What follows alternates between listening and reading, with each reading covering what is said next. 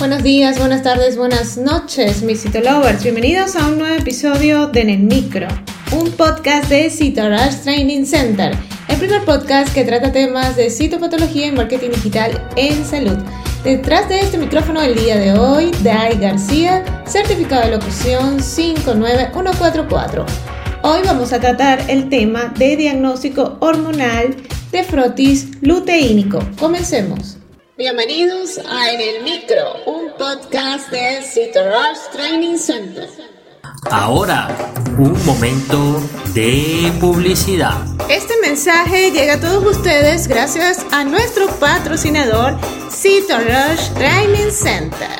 A lo largo de tu vida, tú eres lo que aprendes, lo que compartes, lo que te esfuerzas, lo que sueñas lo que te apasiona, lo que te inspira. CitoRush TC es tu plataforma de educación a distancia, la marca de un citolover de corazón. Sigamos aprendiendo juntos. Yo sé que no es muy habitual eh, realizar citologías hormonales, pero esta serie de episodios corresponderá a citología hormonal. Espero que hayan revisado en las redes que les dejé las imágenes prometidas de los tres episodios anteriores.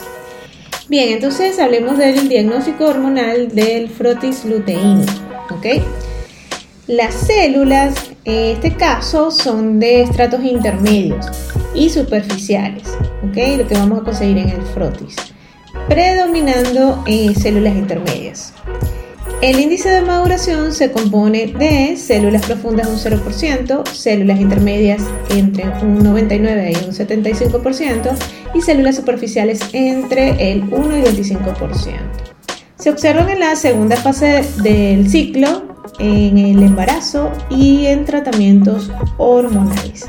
Como les he venido eh, publicando en redes las imágenes, en este caso también eh, voy a ver si puedo el día de hoy o si no mañana, pues entonces publicarle las imágenes de un frotis en la fase luteínica. En este caso, pues pocos días después de la ovulación, vuelven a predominar entonces las células intermedias y el efecto de la progesterona atenuándose, los signos que son estrogénicos en las células, estas pueden experimentar un pequeño remonte inmediatamente premenstrual. Es frecuente entonces en este caso la citólisis por el aumento de las células intermedias con glucógeno y aumento de bacilos de Dodel.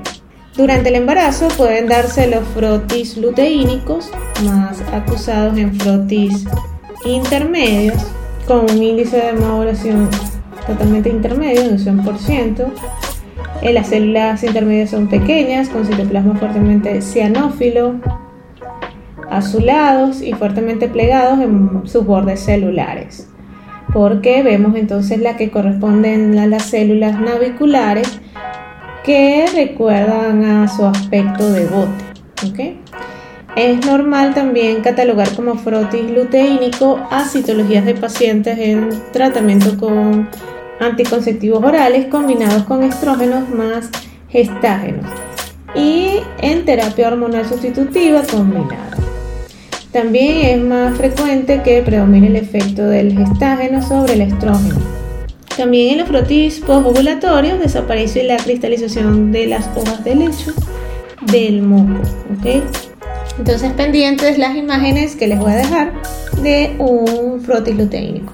Y si te gustó en el micro, la mejor manera de apoyarnos es que compartas este podcast con tus amigos. Puedes escucharnos en cualquiera de las plataformas digitales disponibles como Spotify, iTunes o Google Podcast, o bien en nuestra página web citorushtc.com. Puedes seguirnos en las redes sociales como arroba Nos escuchamos en una próxima emisión.